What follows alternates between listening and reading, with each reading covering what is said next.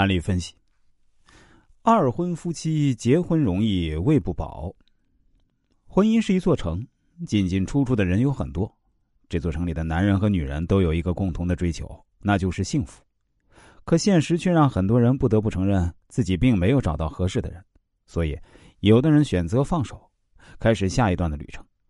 婚姻的失败让男人和女人更加渴望自己能够拥有美好的婚姻，于是呢，两个人再次鼓起勇气走进婚姻。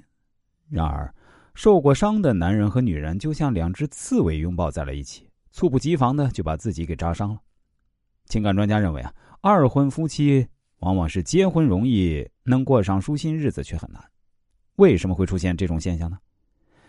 在我做人生规划的过程中啊，就遇到了这么一对夫妻，张宁和现在的妻子小丽就是一个组合家庭。对于一个离过婚还带着孩子的张宁来说，能够再次遇到心动的人，那真是幸运。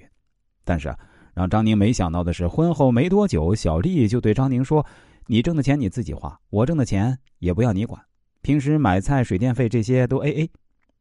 张宁无奈的答应了，可是等待他的却是并不幸福的生活。谁做饭、谁洗碗这些小事呢？不断争吵，更别说孝顺父母了。按小丽说的，是谁的父母谁去孝顺，跟对方没关系。张宁也退让过，可他的退让并没有让小丽觉得温暖，反倒是更加的变本加厉。家不再有家的样子，两个人就像是合租的室友，心根本不在一起。两个人对自己的生活都各有打算，渐渐的，夫妻之间的感情出现了一条裂缝，越变越宽，直到无法弥补。所以，婚姻里为了钱相互算计的两个人，只会越走越远。爱情就像焰火，燃放的时候看起来绚丽无比，绽放过后却只剩下满地狼藉。好的婚姻是需要两个人拿出自己最大的诚意来为感情付出，彼此相互理解，才会让你对婚姻燃起希望。